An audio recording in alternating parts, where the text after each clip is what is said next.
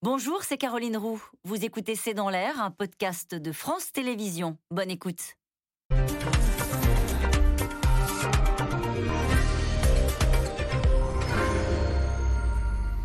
Bonsoir à toutes et à tous. Nous attendons vos questions, SMS, Internet et réseaux sociaux pour alimenter notre discussion. On ne veut plus euh, que des groupes considèrent le grand âge comme une pompe à fric. C'est l'avertissement lancé par la ministre en charge de l'affaire Orpea. Brigitte Bourguignon évoque même le cynisme pur des dirigeants, parle d'un système. Bref, la pression politique sur le groupe est montée d'un cran depuis les révélations sur le fonctionnement de ces EHPAD à but lucratif. Il faut dire que, euh, selon le canard enchaîné, l'ancien directeur général du groupe aurait vendu près de 600 000 euros d'actions après avoir appris la publication du livre d'enquête de Victor Castanet. Les Français découvrent, eux, les maltraitances et les manquements sur les résidents, mais aussi un système financier performant dans le secteur du grand âge et des recherches d'optimisation qui se font parfois au détriment du bien-être des personnes. Alors au-delà de la légalité, c'est peut-être une question de morale qui bouscule les responsables politiques sommés de trouver des questions. Orpea, les profits et le malaise. C'est le titre de cette émission. Avec nous pour en parler ce soir, Nicolas Bouzou. Vous êtes euh,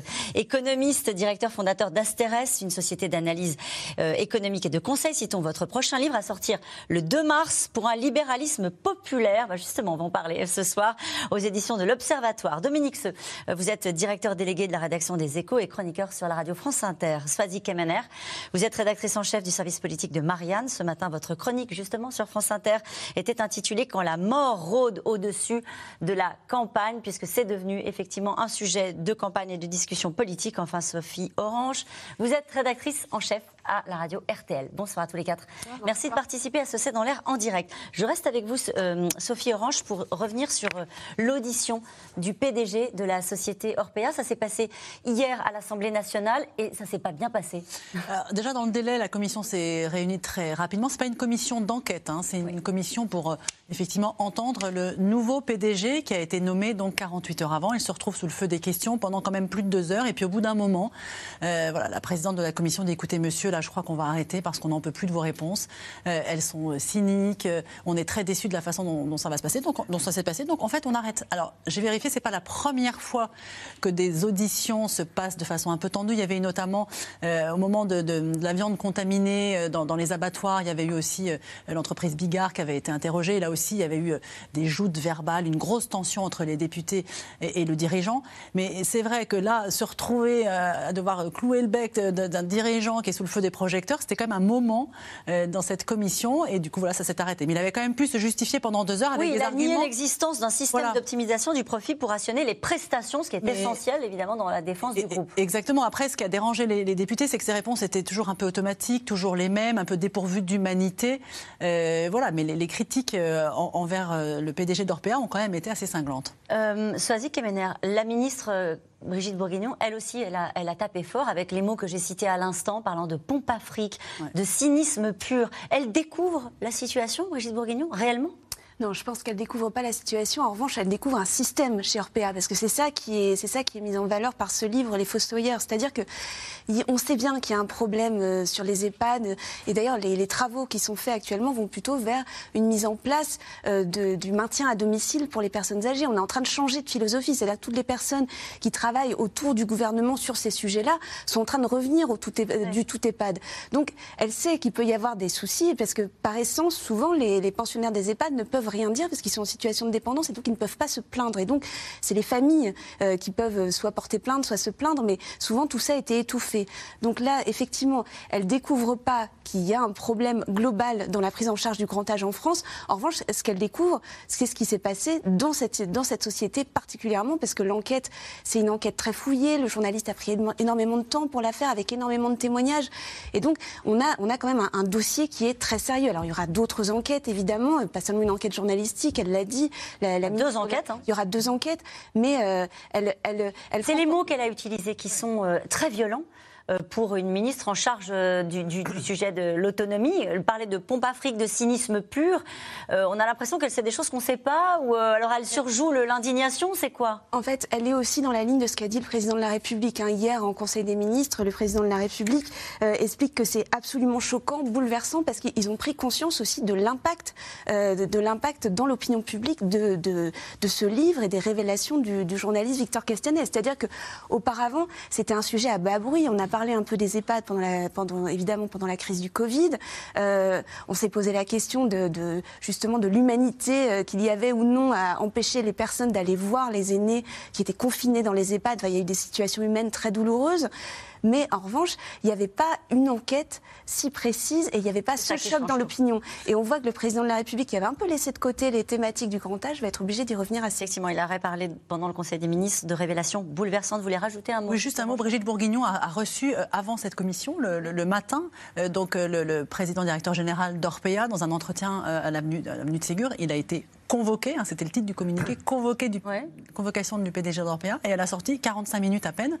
Elle continue, d'habitude dans ces cas-là, on dit l'entretien a été cordial, on a pu ce qu'il a dit choses. Voilà, et elle, euh, elle, a, exprimé sa colère, elle a été déçue, ce sont toujours les mêmes réponses. C'est vrai que c'est quand même assez rare ce ton euh, après un, entretien, euh, voilà, qui se voulait quand même au départ quand même plutôt, voilà, d'information, de première rencontre. Mais c'est ça qui est compliqué, Nicolas Bouzou, à, à comprendre peut-être pour les gens qui nous regardent, et en tout cas pour moi, c'est l'idée que au sommet du gouvernement, peut-être on découvre euh, un système d'optimisation, de, quête de rentabilité sur un secteur qui est d'abord un secteur économique avec un grand groupe qui est un grand groupe français coté au CAC 40. Non, je ne crois pas qu'on découvre. Alors, euh, euh, Orpea, sans doute qu'on découvre ça, bien évidemment. Mais en tout cas, le fait que, justement, on a un véritable problème avec les EHPAD en règle générale, c'est pas du tout quelque chose qu'on découvre. Et même d'ailleurs, avec la prise en charge de l'autonomie en règle générale, mm. c'est un problème de politique publique sur lequel on essaie d'avancer depuis 10-15 ans. Et la vérité, c'est qu'on n'a pas été en capacité euh, d'apporter des réponses satisfaisantes. Parce que l'équation économique de l'autonomie, elle est incroyablement euh, complexe.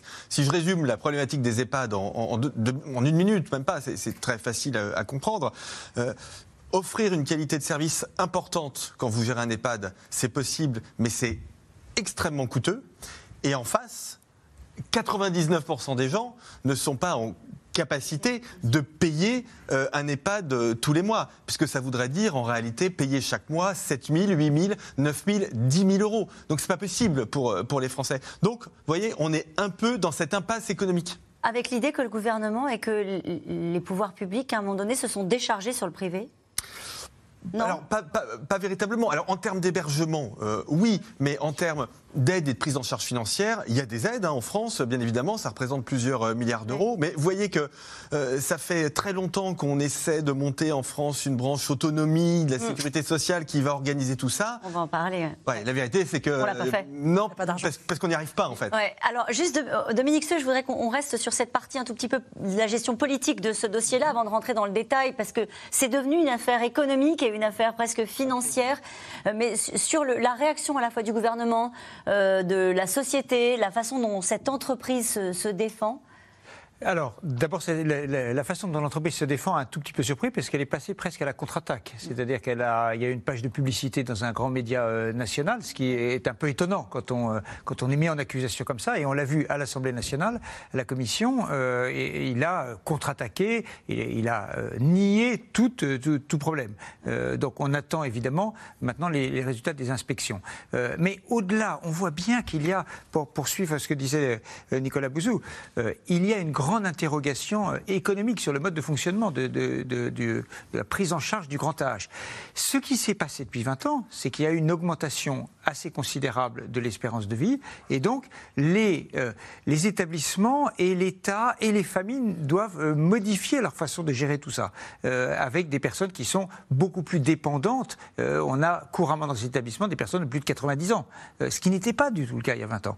Et donc sur le plan financier, sur le plan de la prise en charge aussi par les familles, ça a beaucoup changé, parce que je, suis frappé du fait qu'on n'interroge pas les, familles euh, qui sont euh, parfois euh, qui ne prennent pas forcément en charge, qui ne prennent pas le souci des personnes qui sont dans ces établissements. Et donc la responsabilité, c'est celle des pouvoirs publics, c'est celle d'Orpea à fond. Vous voulez dire en gros qu'il y a des familles qui se déchargent de. Peut-être un peu. En tout cas, la gestion de tout ça, ça n'est pas sur, des organismes privés. Et je ne dis pas que c'est bien ou que c'est mal. Je dis que c'est un énorme changement par rapport à il y a quarantaine d'années. Voilà. Mm. Euh, où le, maintien à domicile et dans les familles était mieux organisé. En tout cas, le moins qu'on puisse dire, c'est que le PDG d'Orpea, vous l'avez dit tout à l'heure, hein, Sophie Ranch, n'a pas convaincu lors de son audition à l'Assemblée hier. Les députés sont restés sur leur faim. Philippe Charrier maintient que son groupe n'a pas mis en place de système d'optimisation. Euh, mais hier, c'est vers l'ancien patron du groupe que les regards se sont tournés, avec cette fois euh, des soupçons de délit d'initié. Romain Besneno et Michel Bougie. Pur hasard ou transaction frauduleuse Yves Leman, ancien patron d'Orpea, a-t-il liquidé tous ses titres boursiers en sentant venir le scandale? D'après le canard enchaîné, le PDG avait accumulé de nombreuses actions boursières d'Orpea, actions qu'il aurait vendues trois semaines après avoir été informé de la parution de l'enquête Les Fossoyeurs. Un potentiel délit d'initié. Au total, 5456 actions pour près de 600 000 euros. En pleine tourmente, son successeur à la tête du groupe depuis dimanche botte en touche. C'est une question qui touche M. Yves Leman, mais qui ne touche pas la société. Les autorités examineront ce cas avec l'intéressé. Il a peut-être des bonnes raisons que je ne connais pas, mais je vais certainement pas le juger à la place des autorités. La vente de ces titres est en tout cas une bonne affaire, car à l'époque, en juillet dernier, l'action Orpea valait 107 euros contre seulement 38 euros aujourd'hui. La ministre chargée de l'autonomie déplore les dérives d'un système. Qu'est-ce que ça vous inspire, vous? Un peu plus de dégoût, encore, s'il en fallait. Si, en plus, euh, des personnes quittent le navire au moment où il y a des accusations en n'acceptant pas de répondre et d'assumer des responsabilités, et au passage en se servant, là c'est grave. Cette affaire présumée n'arrange pas le cas d'Orpea leader mondial des EHPAD, qui possède près de 400 établissements en France. Accusé de mauvais traitements envers ses pensionnaires, le groupe semble surtout champion du monde du profit à tout prix. Vous avez des dirigeants qui ont mis en place un système d'optimisation, de, de, réduction euh, des coûts, c'est-à-dire que c'est des applications des logiciels qui vont décider à la place des directeurs de ces établissements le nombre de changes à donner par jour, le nombre de, produits d'alimentation à donner par jour et aussi le nombre de personnel. Auditionné hier à l'Assemblée nationale, Philippe Charrier, qui a repris en urgence les rênes d'Orpea, a tenté de défendre son entreprise. Tout manquement, quel qu'en soit le motif, ne peut être qu'intolérable. Sans convaincre les députés exaspérés. Depuis deux heures, vous ne répondez pas à nos questions. Vous êtes un peu là comme le, lapin pris dans les phares. Aucune excuse, juste l'évocation d'événements indésirables. J'assiste à une mascarade. Ils accusent Orpea de faire des bénéfices excessifs sur le dos des pensionnaires. C'est le capitalisme et je dois reconnaître que vous, avez quand même poussé la machine euh, à fond. Quand une famille vous verse entre 7 000 et 12 000 euros par mois, alors que la puissance publique vous a déjà payé une partie des soins, il me semble que les résidents peuvent attendre des prestations d'excellence, voire même un certain confort. Un système, un business que certains veulent remanier de fond en comble pour remettre l'État au centre du jeu. Nous mettrons fin à toute nouvelle autorisation d'EHPAD privée à but lucratif. Il n'y aura plus d'exception. Moi, je suis pour une réquisition de RPA. L'objectif, là, on a des financiers qui font de l'argent sur la tête des personnes âgées. La fin de vie, euh, nos vies euh, valent mieux que leurs profits, mais nos fins de vie aussi. Deux enquêtes ministérielles, des plaintes au civil, un potentiel délit d'initié, et ce n'est pas fini. Orpea va devoir gérer une énième polémique avec les indemnités de départ de son ancien PDG, un parachute doré estimé à 2,5 millions d'euros. Non, non. Et cette question de Jean dans le Rhône, qui est retraité, comment expliquer que la ministre des Vieux découvre ces problèmes maintenant? C'est un des grands mystères, c'est un des grands mystères de cette affaire. C'est-à-dire qu'il y a des corps d'inspecteurs dont c'est le job euh, d'aller regarder euh, les 7000 EHPAD, alors qu'ils soient du secteur lucratif, du secteur euh, associatif ou du secteur public, c'est leur job d'aller vérifier que ça se passe bien. Mais on voit bien que euh, trop souvent, euh, ces inspections et, regardent des indicateurs qui sont fournis par les entreprises elles-mêmes. Mm. ils ne vont pas forcément passer du temps. Et donc, ça fonctionne, ça devrait fonctionner davantage avec beaucoup plus de transparence. Vous savez, il y a quelques années, on avait eu la même question avec les hôpitaux. Et sont commencés à apparaître des classements des hôpitaux. Tout le monde au début a dit c'est un scandale absolu. Dans la presse. C'est un scandale. Dans la presse notamment, c'est un scandale absolu. Ben, finalement, c'est peut-être pas mal. On devrait peut-être avoir, avec des indicateurs de qualité de service, qualité euh, des. Euh, la transparence est toujours une bonne chose. Donc l'État doit la faire. L'État, euh, le gouvernement s'était engagé à publier depuis un certain nombre de mois des indicateurs et un classement. Et la ministre Brigitte Bourguignon s'est engagée lundi matin à le faire dans les trois semaines. C'est un hasard. Hum.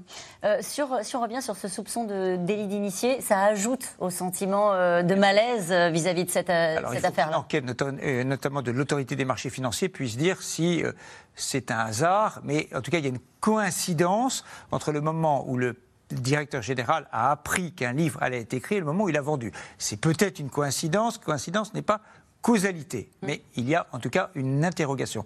Si, sur le plan juridique, euh, il était avéré que euh, c'est une causalité, non pas simplement une coïncidence, il risque une amende de 750 000 euros, c'est-à-dire euh, trois fois ce qu'il a gagné en vendant prématurément par rapport au cours actuel. Sophie Orange, ce qu'il faut préciser, c'est qu'il a déclaré avoir vendu ses actions en trois fois. Tout ça figure sur le registre de, de l'autorité des marchés financiers. Il avait vendu d'autres actions en 2019, en 2020. Donc ce sont des actions assez des, modes de, procédure assez courants. Et on peut souligner aussi que le Philippe Charrier, donc, qui était à l'époque euh, président non exécutif, désormais PDG, lui a acheté des actions en octobre 2021.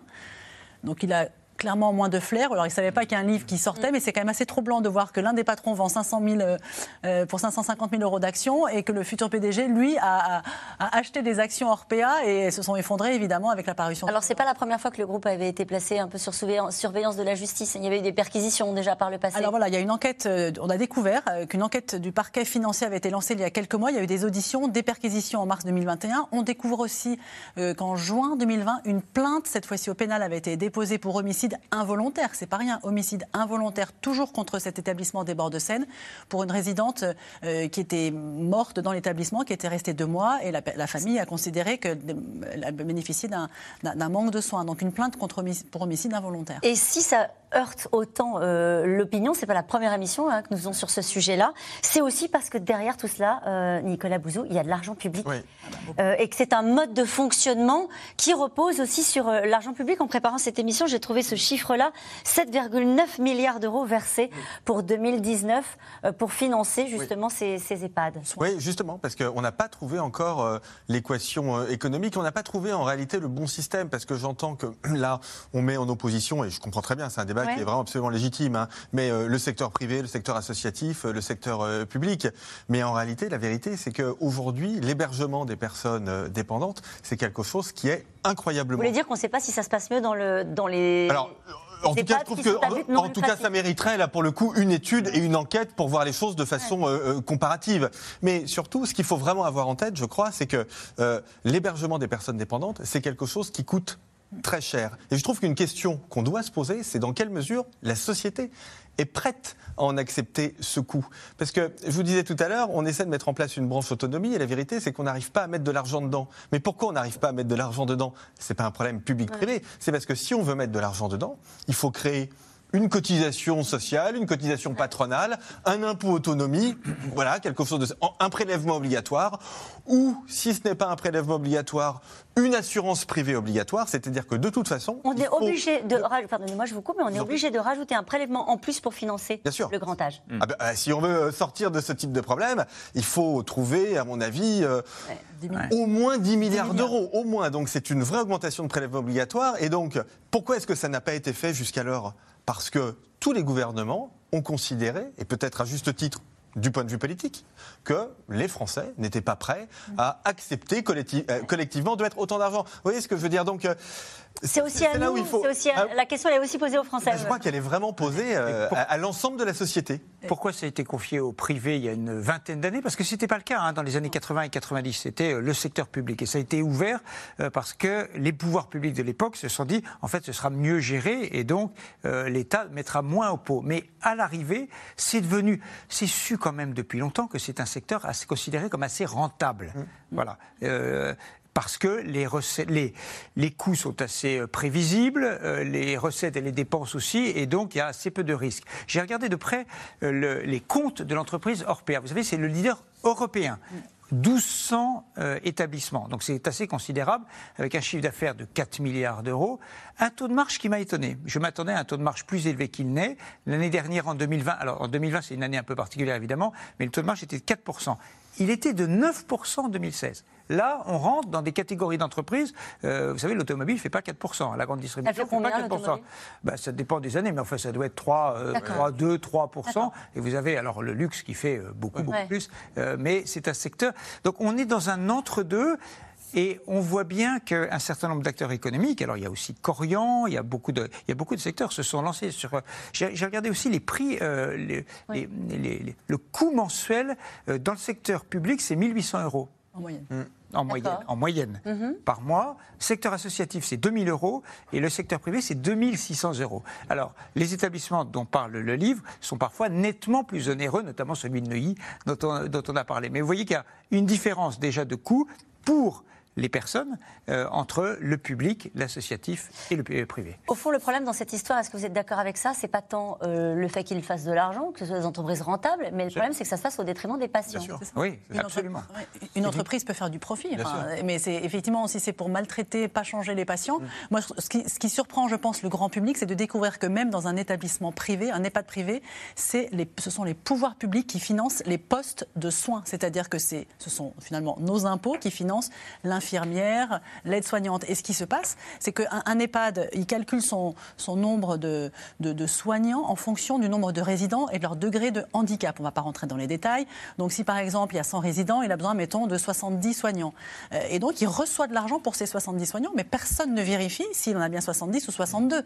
Et, il ne rend pas l'argent, l'établissement, si effectivement il n'a pas embauché ces 70 personnes. Et autre petit tour de passe-passe, que me racontait un directeur d'EHPAD pas plus tard que tout à l'heure, euh, c'est qu'en fait, les auxiliaires de vie, elles, ne bénéficient pas euh, de cette aide publique. Mais ce que font euh, les, directeurs d'établissement, c'est qu'ils déclarent des, euh, des, aides soignantes pour toucher de l'argent, alors qu'en fait, ce sont des auxiliaires de vie qui sont embauchés. les auxiliaires de vie, elles n'ont pas la même formation. Donc la prochaine étape, c'est qu'on va découvrir qu'il y a eu une mauvaise utilisation de l'argent public. Ah, mais c'est en, en, tout cas, ou, une mauvaise utilisation. En tout cas, c'est oui, dans le cas de, déclarer une aide soignante au lieu d'une auxiliaire de vie. Mais en tout cas, l'argent public a été donné. Mais le problème, c'est que les pouvoirs publics ne vérifient pas qu'est-ce qui est fait de cet argent aussi en avant des, des fraudes il faut vérifier oui, oui, bien sûr, bien sûr, manifestes. Par exemple, euh, on, déclare que, que 100% des lits euh, sont utilisés. En fait, il y en a plus que ça. On fait surbooking. Mmh. Et puis, ça s'appelle du détournement, de fonds publics ou pas Il y, a aussi des sortes de rétrocommissions. Mmh. C'est une accusation. Oui, bien sûr. C'est-à-dire euh, l'achat, le financement par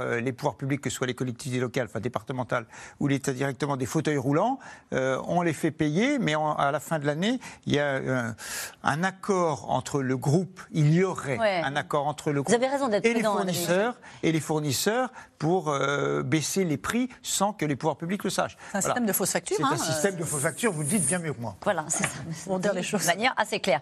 Euh, suspicion de fausses Oui, oui, de suspicion, avec toutes les précautions d'usage qui sont nécessaires. Mais euh, effectivement, on, donne le sentiment de découvrir ce que la ministre elle-même a évoqué, un système. Elle a utilisé ce mot-là. Brigitte Bourguignon qui veut que les entreprises comme les EHPAD soient considérées comme des entreprises à mission. et elle annonce des propositions sur le sujet. Alors on se dit, on regarde l'agenda le calendrier. Comment est-ce qu'on peut imaginer faire des propositions alors même que la présidentielle est euh, pour le premier tour le 10 avril? Oui, il y a un rendez-vous raté, clairement. Hein. Emmanuel Macron voulait une loi sur le grand âge. Elle était dans les tuyaux, d'ailleurs, elle était préparée. C'était un, texte qui était porté par Brigitte Bourguignon. Seulement, le président de la République, pour toutes les raisons que vous avez exposées tout à l'heure, c'est-à-dire pour des raisons de coût, euh, avait décidé d'associer ça à la réforme des retraites. Donc, on en parlait beaucoup dans les cabinets ministériels on nous disait il y aura les deux en même temps. Et c'était, elle, elle espérait. Alors peut-être qu'à ce moment-là, elle parlait pas, euh, euh, enfin en tout cas, elle ne parlait pas d'entreprise à mission. Certainement que le sujet aurait été, le curseur n'aurait pas été poussé si loin que, n'arrivent maintenant les discussions en raison du scandale. Mais il y avait cette idée qu'avant la fin du mandat d'Emmanuel Macron, il allait réussir à faire ce que François Hollande n'avait pas fait, puisqu'il avait renoncé à faire une loi contre le grand âge, il avait, enfin pour le grand âge, pardon, il avait décidé plutôt de s'adresser aux jeunes dans la deuxième partie de son quinquennat, et ce que Nicolas Sarkozy n'avait pas fait non plus. Donc Emmanuel Macron voulait réussir, mais avec la difficulté de l'acceptabilité euh, du, coût des mesures, et donc les deux, retraite plus grand âge. Alors maintenant, ce dont il est question aujourd'hui dans l'équipe du presque candidat Macron, euh, c'est d'une convention citoyenne sur le grand âge, donc d'un grand débat national sur le grand âge, un peu la façon dont ça s'est passé au moment de la Convention citoyenne pour le climat. Ils veulent répéter ce moment-là. Le président de la République l'a dit une fois, donc ses troupes se sont un peu accrochées à cette déclaration en disant on va travailler de cette façon-là. Mais finalement, ce grand débat, il a lieu maintenant. Euh, donc il va falloir apporter des réponses maintenant et c'est très dur pour Brigitte Bourguignon d'essayer maintenant d'avancer ce genre de proposition en sachant qu'effectivement le, quinquennat est quasiment fini. Il ne peut pas y avoir de nouvelles lois, c'est beaucoup trop court évidemment avant le, avant le premier tour de la présidentielle.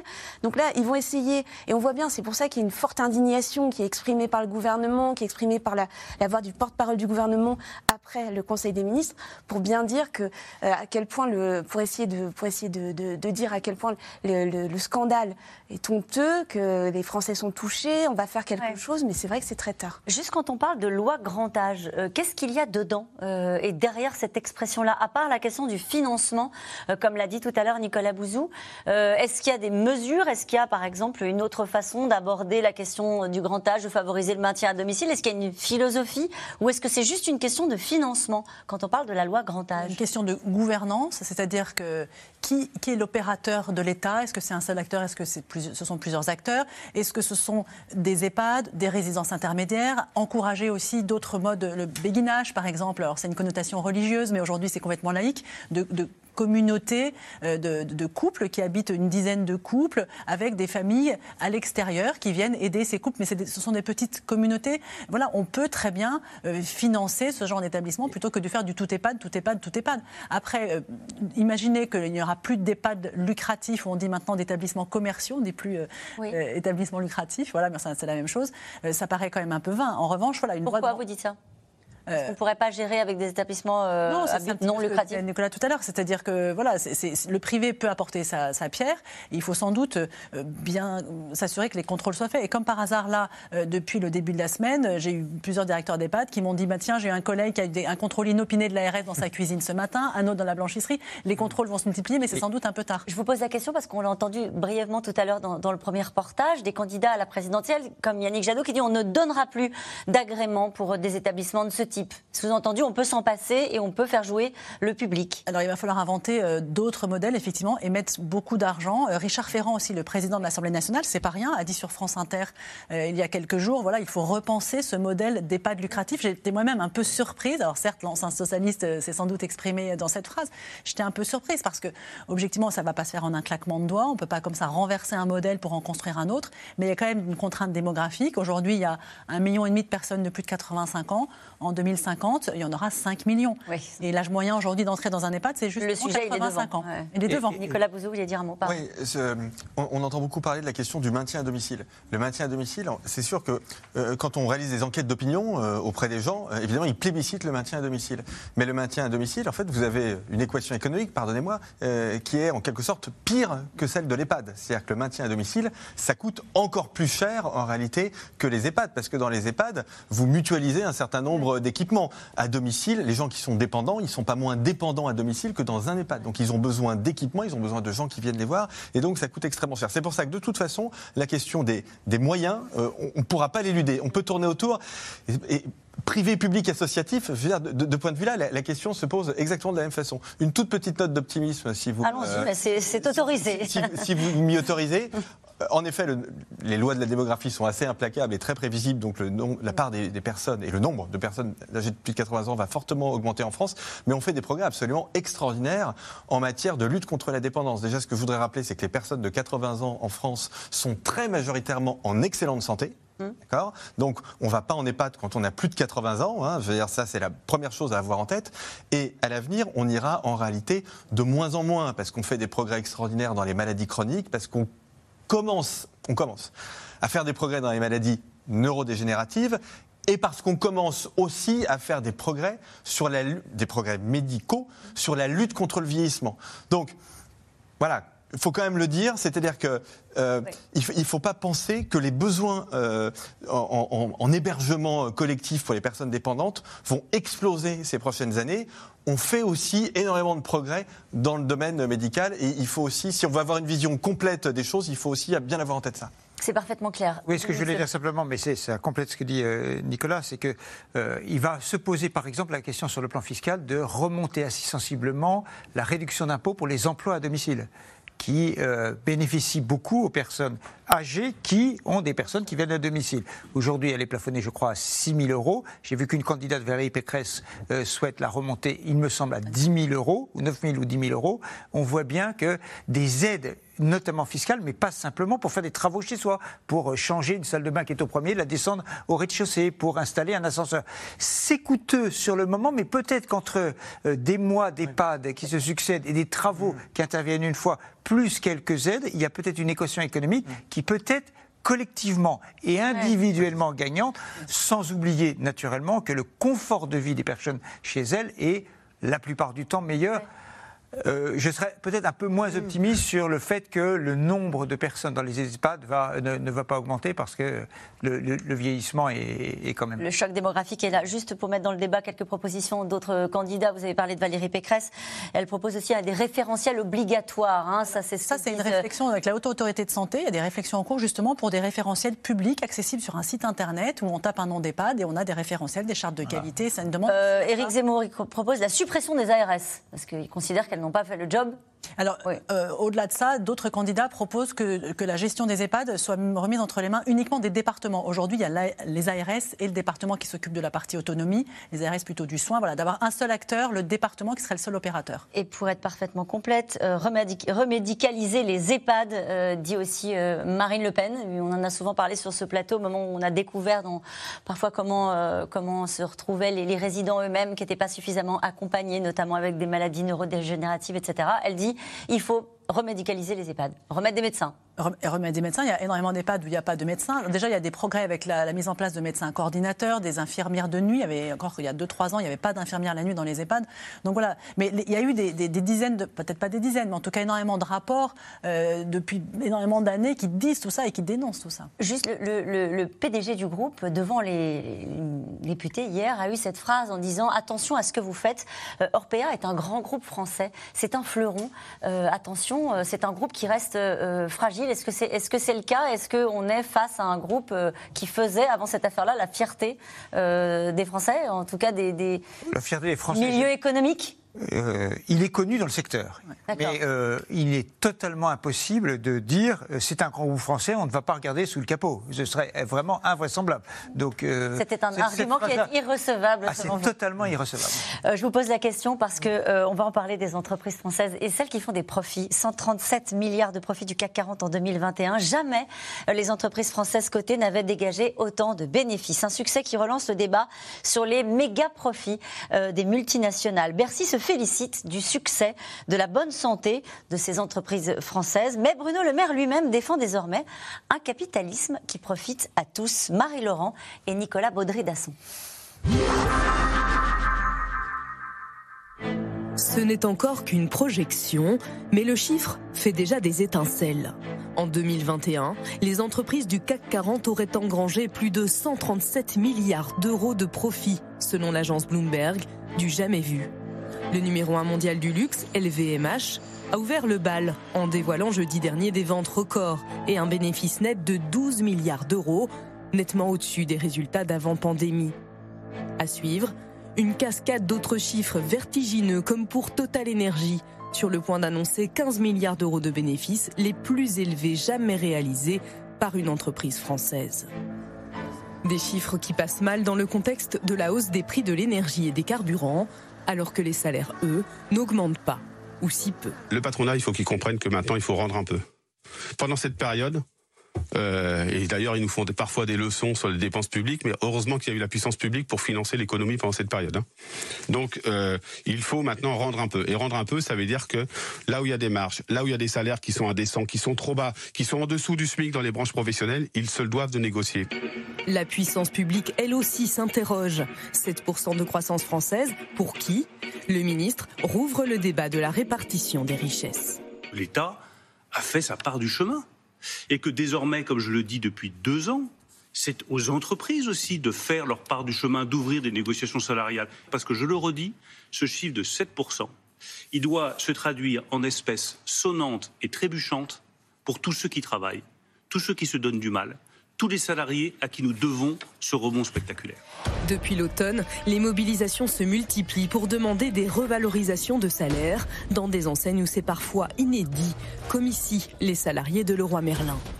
Concrètement, on va perdre du pouvoir d'achat cette année et c'est pas tolérable de dire à nos collaborateurs vous avez créé de la richesse, vous faites du bénéfice record, on fait 9 milliards, mais ici on a des travailleurs pauvres.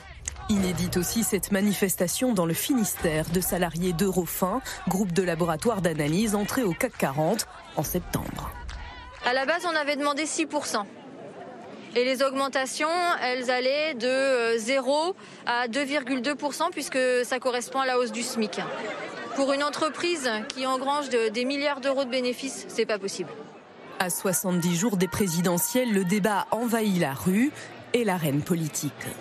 Ils se sont gavés comme jamais. Et en plus, plutôt que de donner du salaire, plutôt que de donner des primes, s'ils ne veulent pas donner de salaire, ils ont, avec cet argent, racheté leurs propres actions pour en faire monter le cours. Donc, clairement, on a affaire à une classe parasite qui est là, qui vit sur le dos du pays. Donc, l'heure a sonné. Maintenant, c'est le tour du peuple le plafonnement des dividendes ou encore pour les communistes, la mise en place d'un impôt Covid contre, disent-ils, les profiteurs de crise? Mais la question mobilise même à l'autre bout de l'échiquier politique. Baisse des cotisations salariales et des impôts de production, Valérie Pécresse multiplie les arguments pour convaincre le patronat. Il faut que le travail paye plus que l'assistance. Et ma mesure, c'est de dire on va augmenter de 10% les salaires nets. Et je crois que c'est indispensable. Et pour toute la chaîne des salaires, pas que pour euh, les salariés au SMIC, jusqu'à 3 000 euros nets. Une logique donnant-donnant, choisie aussi par Marine Le Pen, qui exonérera de cotisations patronales tous ceux qui joueront le jeu de l'augmentation des salaires. Selon elle, c'est toute la logique économique défendue par Emmanuel Macron qui est à revoir. La théorie du ruissellement, explique-t-elle, n'a pas fonctionné.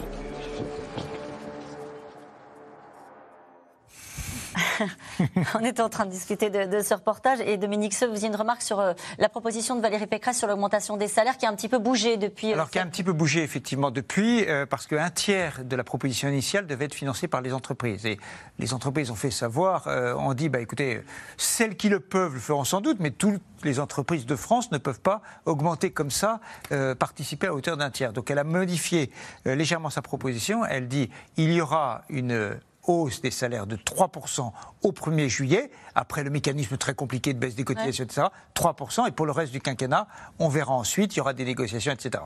En tout cas, avec cette affaire Orpea, et peut-être Corian, on va voir d'ailleurs si ça touche d'autres groupes de ce type, euh, d'autres groupes français et d'ailleurs d'autres groupes euh, européens, euh, c'est aussi le regard qu'on porte sur le capitalisme, mm. En, a fortiori sur un sujet comme celui-ci, qui est le sujet du soin, Nicolas Oui, absolument, oui, complètement. Mais cela dit, je voudrais quand même dire que quand on parle du CAC 40, on ne parle pas de la France. On ne parle pas de la France. Les deux tiers du chiffre d'affaires des entreprises du CAC 40 s'est fait à l'étranger. Les trois quarts de ces bénéfices sont faits à l'étranger. Et une très grande partie de l'emploi des entreprises du CAC 40, c'est à l'étranger. Donc on parle du succès des entreprises françaises à l'étranger. Mais les entreprises françaises en France ne font pas du tout ce type de profit je sais pas, vous, vous, le chiffre, beaucoup, mais ces cinq dernières années, en effet, les profits du CAC 40 ont dû augmenter de 80%, quelque chose comme ça.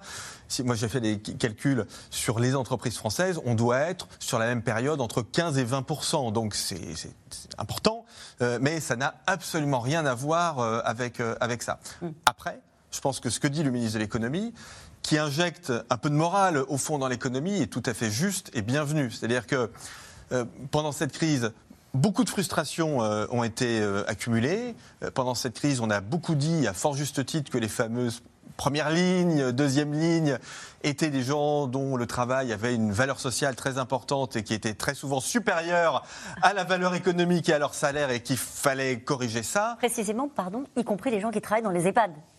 Exactement. D'où le lien d'ailleurs, j'imagine, le fait que vous, ben oui, vous l'avez mis dans la même émission. Et donc, je pense que, en effet, l'idée qui consiste à dire aux entreprises, bah, écoutez, à partir du moment où vous gagnez de l'argent, vous avez quand même un devoir, et je suis libéral, comme vous savez, mais, vous avez un devoir, un devoir d'augmenter les salaires au maximum. Voilà, ça me semble quelque chose qui est mais, mais très juste. Mais alors, ce qui est intéressant, c'est que je le vois en plus euh, de plus en plus partagé par la classe dirigeante économique. Hein. Et d'ailleurs, pour être tout à fait complet, les salaires dans beaucoup d'entreprises que vous avez citées euh, sont élevés. Euh, les salaires, prenons le cas d'LVMH, par exemple, dont on parle beaucoup. De mémoire, les salaires moyens doivent être à 54 000 euros, quelque chose comme ça. Donc vous voyez qu'on n'est pas du tout au niveau, on doit être à 20 000 euros euh, au-dessus du salaire moyen en France. Donc un certain nombre d'entreprises font déjà, et c'est tout à fait normal, mais elles, elles font des efforts salariaux importants. Et d'ailleurs, dernière chose, quand vous regardez la part des salaires dans l'économie française, là je ne parle pas du CAC 40, je parle de l'économie en France. Regardez la part des salaires dans la valeur ajoutée, dans le, PIB si vous voulez, cette part des salaires, elle, ne baisse pas. Si je veux être précis, en fait, elle a même un tout petit peu augmenté ces, dernières années. Donc la part des profits est stable. Pas le CAC 40, hein, je répète, hein, les entreprises françaises, part des profits stables, part des salaires stables. Donc on voit quand même qu'on a des comportements de, salaire en France de la part des, entreprises qui ne sont pas du tout outranciers. Mais il y a de la politique derrière ça. Euh, avec cette affaire Orpea, la déclaration, euh, euh, c'était en début d'année, hein, ça fait déjà assez longtemps hein, que Bruno Le Maire est sur cette ligne-là, de justement de remettre peut-être de la morale, comme vous dites, dans, dans, cette économie. c'est un, un, message qu'il a porté seul, Bruno Le Maire, ou est-ce qu'il est en phase avec le président sur cette ligne-là? Je crois que c'est un message très personnel de, de, Bruno Le Maire. Bruno Le Maire, avant d'être euh, à Bercy, il a été candidat à la primaire des Républicains. Mhm. Donc il a, euh, il a sillonné la France entière. Euh, il était considéré comme un techno. Et puis il a, il a découvert, enfin il était déjà député auparavant, mais il a découvert, il a découvert beaucoup des, des, réalités du terrain française. Et il a, il a compris dès le départ qu'il pouvait y avoir un clivage très très fort. c'est très dur d'annoncer, par exemple, qu'il y a 7% de croissance, cocorico. C'est une très bonne nouvelle. Et en même temps euh, de regarder euh, la désespérance, le désespoir d'une partie des Français qui, qui est perdue, euh, qui est dans une, qui se retrouve pas dans la mondialisation, qui a l'impression que son, son, pouvoir d'achat n'évolue pas et qui en plus subit la hausse du, du coût de l'énergie. Donc il a conscience de tout ça, Bruno Le Maire, comme quelqu'un qui a voulu être président de la République et qui aimerait être sans doute Premier ministre d'un prochain mandat. Donc il ne parle pas obligatoirement au nom d'Emmanuel Macron. On le sait depuis le début, Bruno Le Maire, il a la confiance de l'Élysée, mais en même temps c'est un, c'est quelqu'un qui, est un intellectuel, qui est un homme politique, qui est assez indépendant dans sa façon de faire. Il ne faut pas évidemment qu'il sorte trop des, trop des clous. Euh, mais il a bien conscience que les deux messages ne peuvent pas tenir. Il y a un moment où il y aura un écart trop fort entre, le, entre les résultats économiques qu'Emmanuel Macron voudra mettre euh, à raison euh, sur le devant de la scène pendant la campagne présidentielle et en même temps le message qu'enverront les Français avec le prix de l'électricité, le prix du gaz et puis même le prix des matières premières qui fait que dans le supermarché, la, vie, même si le salaire a un petit peu augmenté, la, vie n'est pas plus simple. Et Dominique Seux, cette affaire Orpea rejaillit aussi sur un, et relance un débat en France sur euh, le service public. Euh, et on voit bien que euh, Valérie Pécresse, qui avait défendu, euh, c'est vrai, des, restrictions, comme, tout comme Emmanuel Macron pendant cette campagne-là, a dû peut-être mettre un peu d'eau dans son vin sur, sur ces propositions de réduction d'effectifs dans le service public, parce que c'est vrai que sur la santé notamment, bah, c'est un peu contre-intuitif avec ce qu'on voit par exemple sur le Covid. C'est compliqué à défendre. C'est vrai qu'elle en parle moins qu'au début de sa campagne. Et elle en parle beaucoup moins que François Fillon en parlait lui-même dans la campagne des Républicains en 2016 et début 2017. Ça n'a pas duré très longtemps, en 2017. Euh, il y a un vrai changement de pied. Elle parle plus de l'augmentation des salaires, avec les modulos qu'on a évoqués il y a, deux minutes, les petits chemins de pied. Euh, mais euh, on l'entend moins dire, mais 150 000 fonctionnaires en moins, voilà où je vais les, prendre. parce que, à mon avis, pour deux raisons. La première, c'est que je crois que dans cette campagne présidentielle, mm. les chiffres ne vont pas beaucoup monter. Quand je parle des chiffres, je parle des chiffres macroéconomiques. La fameuse colonne, vos dépenses pour votre prochain quinquennat et vos recettes. Ça on fait tous ce travail. J'en suis désespéré que ça n'intéresse personne. Mais je crois qu'après les dizaines, voire les centaines de milliards qui ont valsé pendant deux ans, tout le monde a la tête ailleurs. C'est regrettable. Le château de cartes tombera un moment ou un autre. On ne va pas refaire cette histoire. On vous invitera. Voilà. Mais je crois que euh, dans cette campagne, ça va. En revanche, les chiffres qui vont compter, c'est effectivement les carburants, c'est effectivement les prix alimentaires, avec une énorme déconnexion entre la réalité statistique de l'INSEE, d'Eurostat, des chiffres officiels et le fameux ressenti. Et dans ce genre de combat entre la réalité statistique et le ressenti, la réalité statistique, elle a toujours perdu. Elle a perdu d'avance. C'est même pas la peine d'engager le combat. Et Bruno Le Maire le sait. Mm. Ça fait des mois qu'il dit le pouvoir d'achat, c'est une catastrophe. Ne rentrons pas dans ce débat. Mais en fait, le débat, il s'est imposé tout seul, et on voit bien que les services publics, eh bien, ne peuvent plus être mis. Certains d'entre eux sont à l'os. Il n'y a aucun, il y a aucun doute là-dessus. La question, c'est est-ce qu'il y a des bons effectifs aux bons endroits pour faire un travail efficace? La réponse, manifestement, est non, puisqu'on ne peut pas à la, fois, à, la fois avoir les dépenses publiques les plus élevées d'Europe, du monde, de tout ce qu'on veut, et avoir des résultats sur tel et tel secteur, c'est tel et tel secteur qui ne sont pas bons. Est-ce que dans cette affaire du grand âge, on est aussi dans la problématique de réduction des effectifs de services publics? Est-ce que euh, c'est est -ce lié avec les choix qui ont été les nôtres depuis des années. Alors, pour être tout à fait franc, je ne serais pas capable de dire si les effectifs dans les EHPAD, comment ils ont évolué ces dernières années. Je n'ai pas la réponse, donc je ne vais pas faire semblant de, l'avoir. Peut-être ouais. là. Non, en revanche, ce, ça c'est il vous refile la patate chaude, débrouillez-vous avec ça, Il n'y a personne à côté de moi de l'autre côté.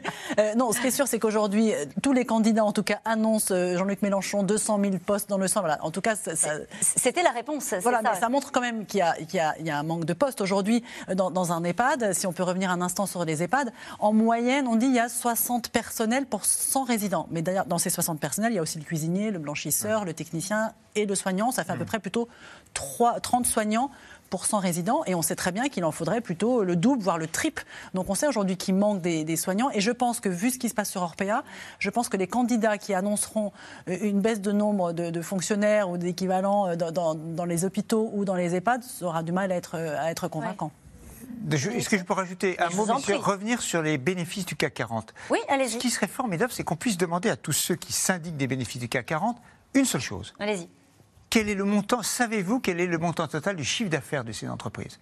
Je prends le pari qu'il n'y a pas un des candidats qui peut être capable. Or, c'est quand même important de dire il y a 130 milliards de bénéfices, mais le euh, chiffre d'affaires total, c'est 1400. Ça n'est pas c'est pas la même chose que si c'était euh, si le taux de marge était de 50, 70 mm. Non. Et donc ça, c'est le premier élément. Je suis frappé de voir que parfois on perd un petit peu les, euh, le big picture, comme on dit en, en franglais épouvantable. Et Sait-on que la rentabilité des, euh, du capital des entreprises du CAC 40, les dividendes rapportés à la valorisation boursière?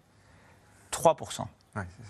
3%, c'est plus que le livret A. Il n'y a aucun doute c'est plus que les livrets des parcs populaires, etc. Mais c'est beaucoup moins qu'un euh, investissement locatif, que de louer un appartement. Donc ça Vous voulez dire que c'est une indignation facile de la part de ceux qu'on a entendus dans le premier reportage qui disait il faut nationaliser ces grands groupes, euh, etc. Ben, je pense que euh, ça frappe les gros chiffres, mais les gros chiffres, ils sont partout. C'est-à-dire que la valorisation est importante. Un rendement de 3%, hmm. c'est pas non plus, c'est pas, j'allais dire, le, Pérou. Alors ça ne veut pas dire qu'il ne faut pas avoir des débats sur le niveau des impôts. On peut tout à fait avoir un débat sur faut-il taxer plus les entreprises du CAC 40, remonter l'impôt sur le revenu. Ça, c'est tout à fait possible. Ou leur imposer de la participation plus élevée. Mais il faut rester quand même avec des ordres de grandeur. Enfin, pardon de ce, de ce moment un peu. Vous avez voulu parler de chiffres, vous avez réussi à parler de chiffres dans cette campagne terminée. en tout cas, ce sont des sujets sur lesquels euh, la gauche est attendue euh, au tournant. Inégalité, pouvoir d'achat, défense du service public, sur notamment la question du grand âge, on en parlait à l'instant. Euh, mais pourtant, l'actualité, malgré l'actualité de ces débats, eh bien la gauche euh, n'arrive pas à, se hisser, euh, notamment au second tour de la présidentielle, et ne permet pas aux candidats de sortir la tête de l'eau pour l'instant dans les enquêtes d'opinion. Soyons prudents. Constance Meyer, Mélanie Nunes et Mathias Garnier. Bonsoir. C'est un exercice auquel tous les candidats de la gauche se sont prêtés hier. Vous êtes là. Un grand oral organisé par la Fondation Abbé Pierre pour mettre en avant les propositions des candidats face aux problèmes de logement. Christiane Taubira, tout juste adoubée par la primaire populaire, était particulièrement attendue, mais visiblement pas très à l'aise. Oui, on est très bas, c'est vrai. Si on augmente le RSA de 30%, les gens restent sous le seuil de pauvreté quand même.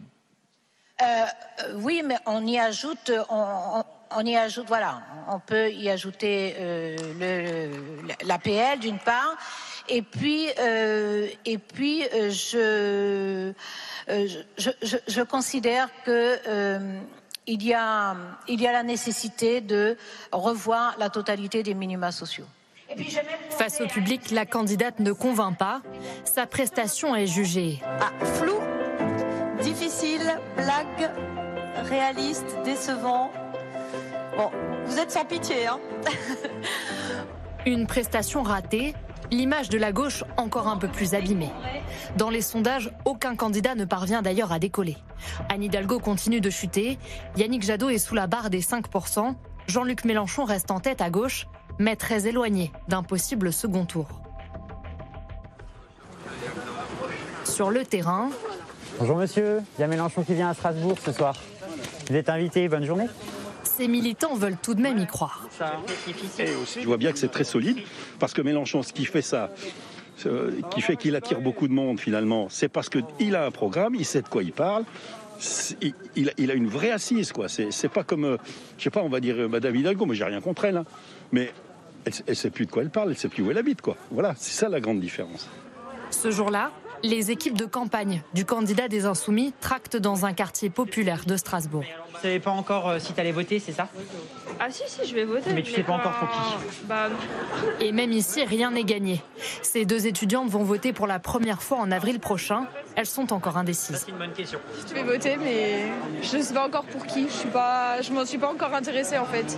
Mélenchon, je le trouve euh, assez extrémiste dans ses propos, dans ce qu'il propose.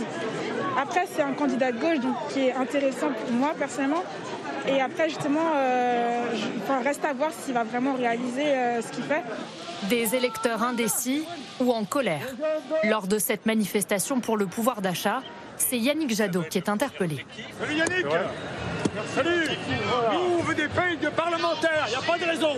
Les éboueurs, les ramasseurs poubelles, on veut des grosses payes comme ça, des belles retraites aussi. C'est pour ça que les gens votent plus. On ne croit plus dans ces nantis, on n'y croit plus. Le pouvoir d'achat, on n'attend pas habituellement les, les écolos. Quelle est votre proposition phare sur le pouvoir d'achat? S'il y en a une à retenir de votre programme.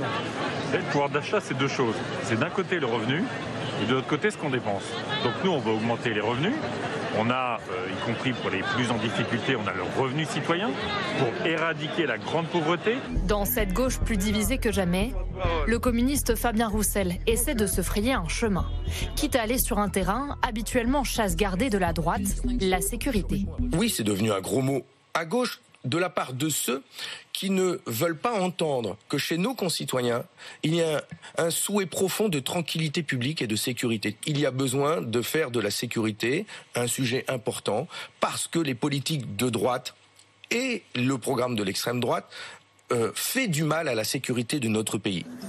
Près d'un Français sur deux n'a pas encore choisi le bulletin qu'il glissera dans l'urne. Autant d'électeurs que la gauche espère conquérir à 66 jours du scrutin pour éviter le naufrage. Et cette question, Soazic Kemener, qui fait écho à notre discussion ce soir, ce scandale Orpea profitera-t-il aux candidatures de gauche? Les politiques ont-ils pris toute la mesure de ces enjeux? Alors, est-ce que les politiques ont pris la mesure de ces enjeux? Ils commencent, en tout cas, cette semaine. On voit bien, tous les, on en a parlé tout à l'heure, c'est-à-dire que tous les candidats ont commencé à se positionner sur la question en parlant beaucoup d'augmentation des moyens dans les EHPAD. Hein, c'est la, réponse la, plus commune en, termes de, personnel, notamment. Après, toute la difficulté pour la gauche actuellement, c'est d'arriver à dire que le vote pour la gauche serait utile.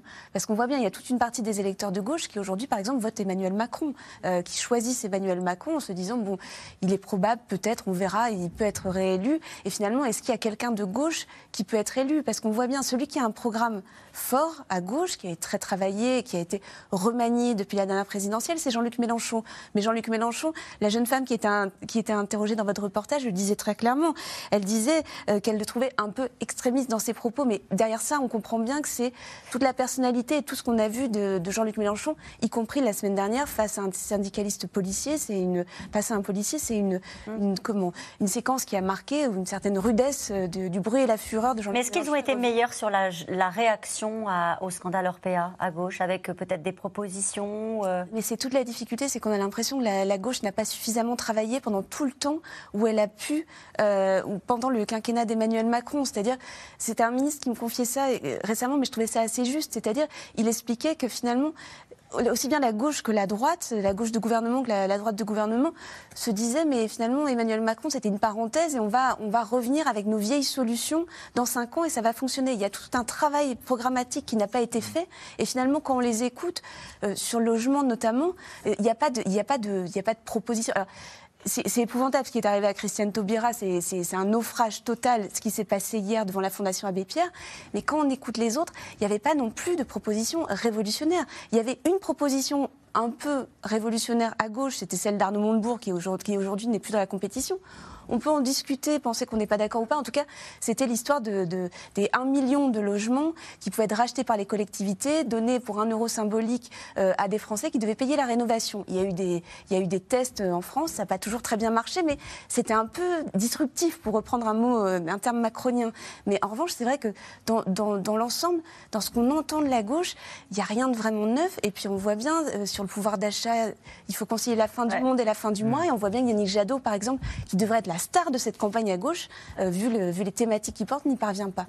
Il y a le, spécialiste de l'opinion, Brice Teinturier, que vous recevez souvent, et ici, qui a une expression ces derniers jours qui, à mon avis, est assez forte. C'est une campagne Tefal. Une campagne Tefal, ça veut dire tout glisse rien n'accroche. Et c'est un peu ça. Il y a ce sujet dont nous parlons aujourd'hui, euh, mais il y avait eu les questions d'immigration, il y a les questions de sécurité, il y a les questions de pouvoir d'achat, il y a les questions évidemment de politique internationale. Sur quoi la campagne électorale va-t-elle se cristalliser? Pour l'instant, le mois de janvier, il n'y a pas eu de cristallisation. Euh, on est passé. L'automne avait été très immigration avec l'entrée euh, dans l'atmosphère d'Éric Zemmour. Mais depuis, ça. Alors pourquoi? Alors, c'est un peu inquiétant parce que euh, maintenant, on part dans une zone de vacances scolaires pendant quatre semaines. Le mois de mars sera là, le, mois le plus fort. Pourquoi? Moi, je pense qu'il y a une explication qui est que euh, les Français, pendant deux ans, une partie des Français euh, ont été isolés chez eux à cause du Covid, des confinements, psychologiquement quand même un peu apeurés. Nous avons tous été un peu apeurés. Et nous restons un peu dans cet élément psychologique et nous avons du mal à nous intéresser à cette campagne. Et il nous semble sans doute que toutes les propositions fiscales et sociales, qui sont parfois quand même assez classiques, ne sont pas à la hauteur de ce que nous avons vécu. C'est-à-dire déconfinement, le télétravail qui change tout, la peur, l'angoisse pour les uns, la maladie pour les autres, les décès, quand même 130 000 décès. Et ça n'est pas. Euh, à la hauteur. Ça ne s'est pas. À la hauteur, je ne sais pas. Ça ne s'est pas encore rencontré, en tout cas. D'accord, pour l'instant. Et puis la difficulté de se projeter euh, dans 5 ans aussi, avec ce virus qui va peut-être euh, mm. revenir ou pas revenir. Voilà, c'est quand même très difficile de se projeter en ce moment. Et nous revenons maintenant à vos questions.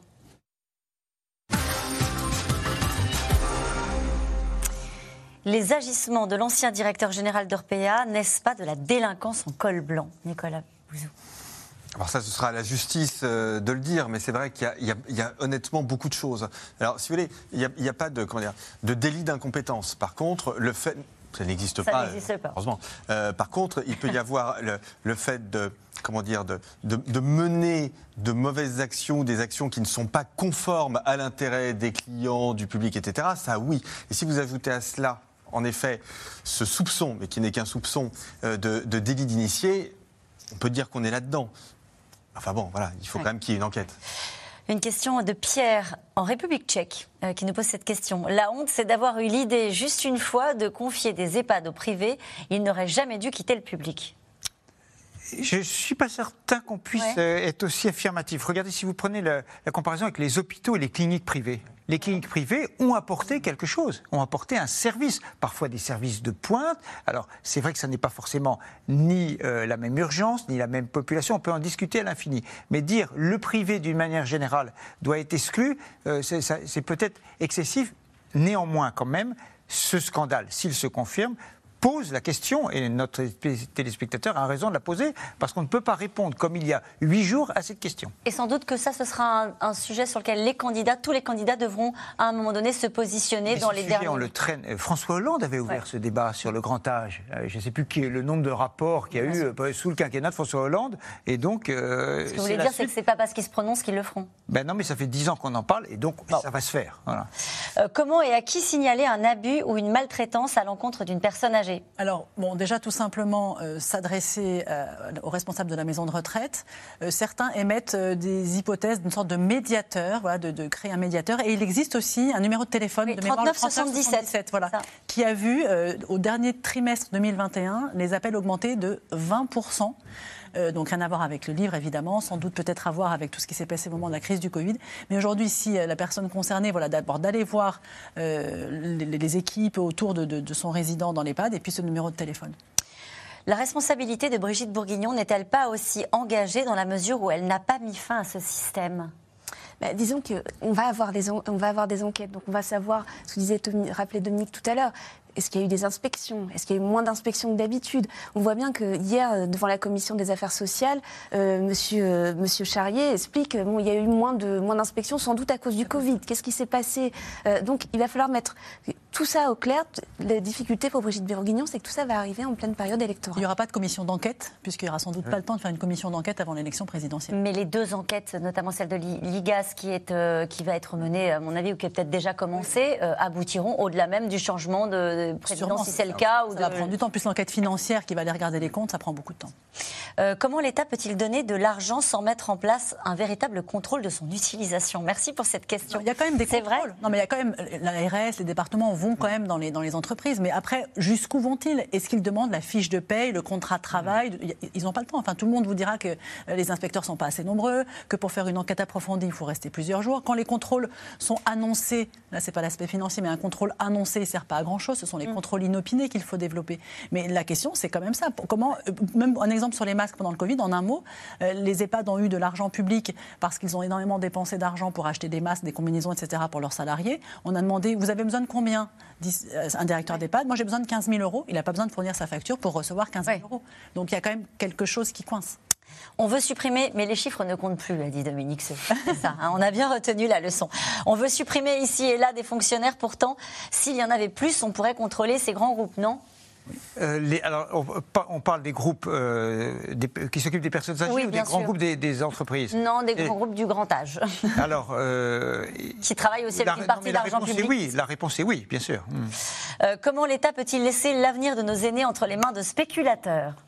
Il y a, vous l'avez dit tout à l'heure, il y a cette idée que faire de l'argent euh, quand on vend du luxe, c'est une chose, des avions, euh, des aspirateurs, mais quand on s'occupe de la santé de nos aînés, ça passe moins bien. Alors même de la santé en règle générale, on a des malaise, sociologiques qui montrent que, euh, au fond, un certain nombre de gens, et c'est sans doute plus vrai en France qu'ailleurs, mais en réalité c'est un peu vrai partout, on considère qu'il y a des choses dans lesquelles le secteur privé, la rentabilité ne doit pas entrer en ligne de compte. Alors, je comprends euh, bien évidemment cette, idée, mais en réalité, ce que je voudrais quand même expliquer, c'est qu'une organisation, quelle qu'elle soit, qu'elle soit privée, qu'elle soit publique, qu'elle soit associative, est soumise à des contraintes de coûts. Puisque dans un cas, vous devez rendre compte à un actionnaire, mais de l'autre, dans le secteur public, vous devez rendre compte à un contribuable. Mm. Et il n'est pas toujours donné que le contribuable souhaite qu'on augmente les impôts. Ça peut arriver, mais si demain... Non, non, mais, ah, on pourrait faire, ce serait intéressant de demander aux gens, il, faut, il faudrait faire cette enquête. Est-ce que vous êtes prêts à payer hmm. tant de centaines d'euros par an sous forme d'un prélèvement obligatoire pour faire en sorte que la qualité d'hébergement pour les personnes dépendantes soit considérablement améliorée? Voilà. Mais je ne sais pas. Je ne sais pas quelle serait la réponse. Je ne sais pas si on aurait 90% de oui. Voilà, c'est ça ce que je voulais vous dire. Il vous répondrait peut-être il faudrait que l'argent public soit mieux géré. Alors, voilà, mais, Allez, mais j'essaie, Ce que je veux dire, c'est que les contraintes, elles existent aussi pour le public, c'est ça. Euh, une question de Marie, en Loire-Atlantique. Qui pourrait financer les maisons de retraite, sinon en partie des groupes privés? Bah, il y a deux financeurs possibles, les contribuables ou les utilisateurs. c'est une, répartition entre les deux. Euh, il n'y a pas de choix, il n'y a, pas, a personne ailleurs sur la planète Mars qui a chiqué. Si Orpea coule, que vont devenir les résidents et leurs familles? Déjà, Orpea n'a pas coulé. Euh, ce qui peut se passer ponctuellement, peut-être, c'est qu'un établissement, si vraiment euh, il y a des maltraitances, des dysfonctionnements euh, fermes, voilà, après un établissement, c'est pas non plus 5000 personnes. voilà, ils pourront aller dans d'autres établissements. Mais je pense qu'il est un petit peu tôt aujourd'hui pour considérer que Le groupe n'est pas fragilisé? Ah, Bien sûr que. alors après, si on regarde l'action, l'action a été divisée par, par trois. elle est en train de remonter, notamment parce qu'il y a eu un changement de dirigeant et c'est en partie pour cela qu'il a été réalisé. Mais c'est sûr qu'à une, une, action qui est divisée par trois, le groupe est fragilisé. Mais il y a eu un argument très étonnant d'ailleurs lors de l'audition hier où il expliquait le PDG qu'en qu'en fait, le, signe que, que, ça fonctionnait plutôt bien, c'est que les gens n'étaient pas partis. Mais on sait bien, depuis le scandale, mais on sait bien que c'est très difficile de changer de, de changer d'EHPAD. Ça prend des semaines et des semaines et c'est très compliqué de trouver d'autres établissements. Ce qui est, très, ce qui est particulier ici, c'est que, évidemment, la réputation euh, le dommage réputationnel est infiniment plus important que le dommage boursier. Et euh, évidemment, est-ce qu'il y a beaucoup de familles qui vont euh, accompagner leurs aînés vers les établissements Orpea dans les semaines qui viennent? Et c'est pour ça, sans doute, ça rejoint ce qui était dit au début, que l'entreprise fait une communication, essaye de faire une communication pour montrer que les choses vont, vont continuer. D'autant plus qu'on le sait, et on va le dire évidemment avec, avec toute la, la douceur dont on est capable, c'est qu'il y a un turnover assez élevé, et donc dans, dans, ces maisons. Avec ce scandale innommable, n'y aura-t-il pas désormais toujours un doute des familles avant de placer un parent en EHPAD? C'est très très difficile. Euh, on repousse toujours cette décision de mettre son, son aîné dans, dans, un EHPAD. Après, on n'a pas toujours le temps d'y aller pour vérifier ce qui s'y passe. C'est sûr que voilà, c'est sans doute la décision la plus difficile à prendre. Mais il y a des endroits où, quand même où ça se passe bien. Merci, oui, c'est bien terminé sur une note positive. Merci à vous tous. C'est la fin de cette émission qui sera rediffusée ce soir à 23h40. C'est l'heure de retrouver Anne-Elisabeth Lemoine et toute l'équipe de C'est à vous. Au programme ce soir, Anne-Elisabeth.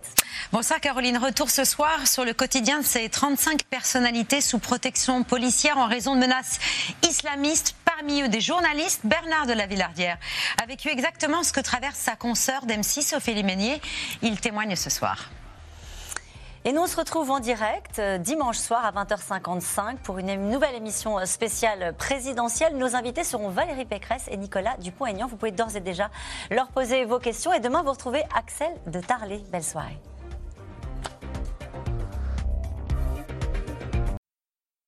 C'était C'est dans l'air, un podcast de France Télévisions. Alors s'il vous a plu, n'hésitez pas à vous abonner. Vous pouvez également retrouver les replays de C'est dans l'air en vidéo sur France.tv.